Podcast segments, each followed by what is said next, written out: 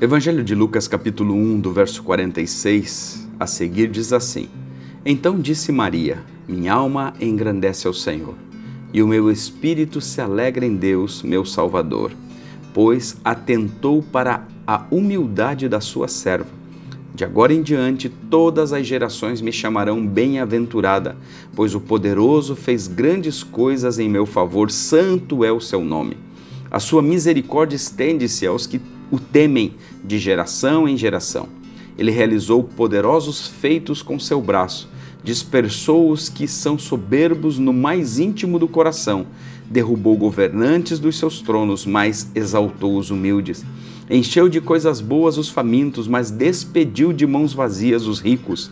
Ajudou a seu servo Israel, lembrando-se da sua misericórdia, para com Abraão e seus descendentes para sempre como dissera aos nossos antepassados.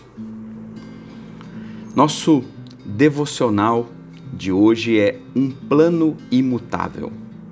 A autora dessa canção não foi uma mulher qualquer e, apesar de você dificilmente ter essa música na sua playlist natalina, ela é uma declaração linda da mulher que carregou em seu ventre a razão de celebrarmos o Natal.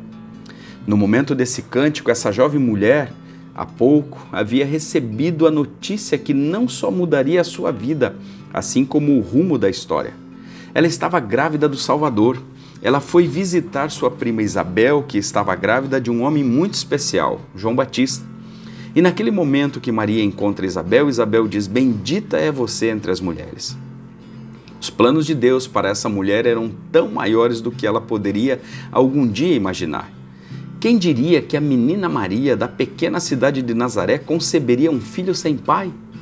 E não era um bebê comum sendo gerado ali, mas o Cordeiro de Deus, aquele tão esperado pelo povo. Mas essa não era uma notícia fácil para Maria. Ela sabia que lutas viriam. Ela experimentava incerteza, seus planos e expectativas foram interrompidos. Ela não havia se casado ainda. Como explicar isso aos seus pais, a seu noivo José e ao povo? Mesmo diante dessa reviravolta em sua vida, Maria engrandece o nome de Deus.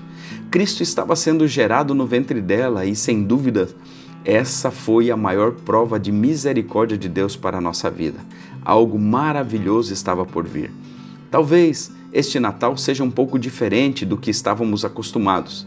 Talvez a casa não esteja cheia, não teremos uma grande ceia, não faremos a viagem que tanto queríamos ou não estaremos com aquele familiar querido. Mas eu queria te lembrar que, apesar das coisas terem saído do seu controle, não saíram do controle dele.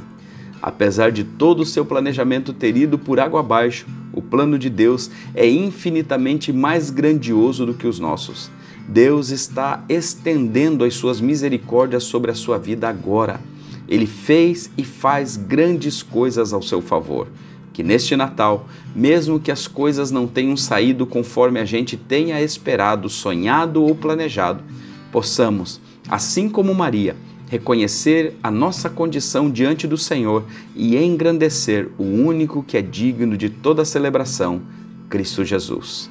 Reflita sobre isso.